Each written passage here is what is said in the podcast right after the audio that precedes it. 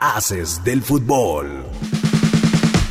Finalizaron los partidos de ida de la fase de grupos de la Conca Champions y los equipos mexicanos salvo el Atlas lograron ventaja. En partidos de este miércoles Motagua perdió por la mínima contra Tigres con un gran gol de Luis Quiñones, mientras que los Whitecaps no pudieron contra Los Ángeles y recibieron una goleada de 3 a 0.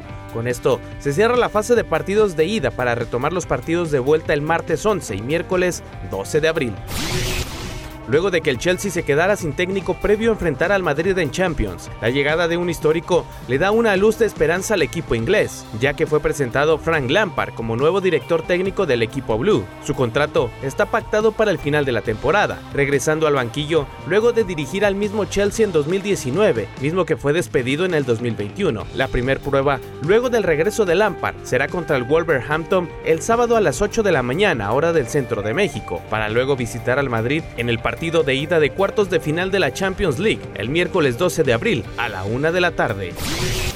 El Real Madrid logró imitar las noches mágicas de Champions, pero ahora en la Copa del Rey, luego de pintarle la cara al Barcelona en su casa. El partido se vislumbraba complicado para los merengues, pero con el ADN del Madrid lograron vencer al Barcelona por marcador de 4 a 0 y 4 a 1 en el global. Con goles de Vinicius Jr. y triplete de Karim Benzema, el Madrid logró el pase a la final de la Copa del Rey, donde enfrentará a los Asuna el próximo 6 de mayo.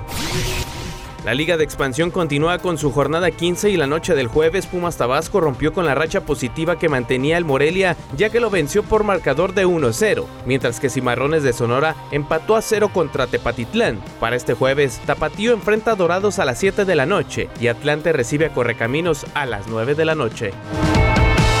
Mantente informado en nuestro sitio web www.afdeportes.com, la capital de los deportes. Haces del fútbol.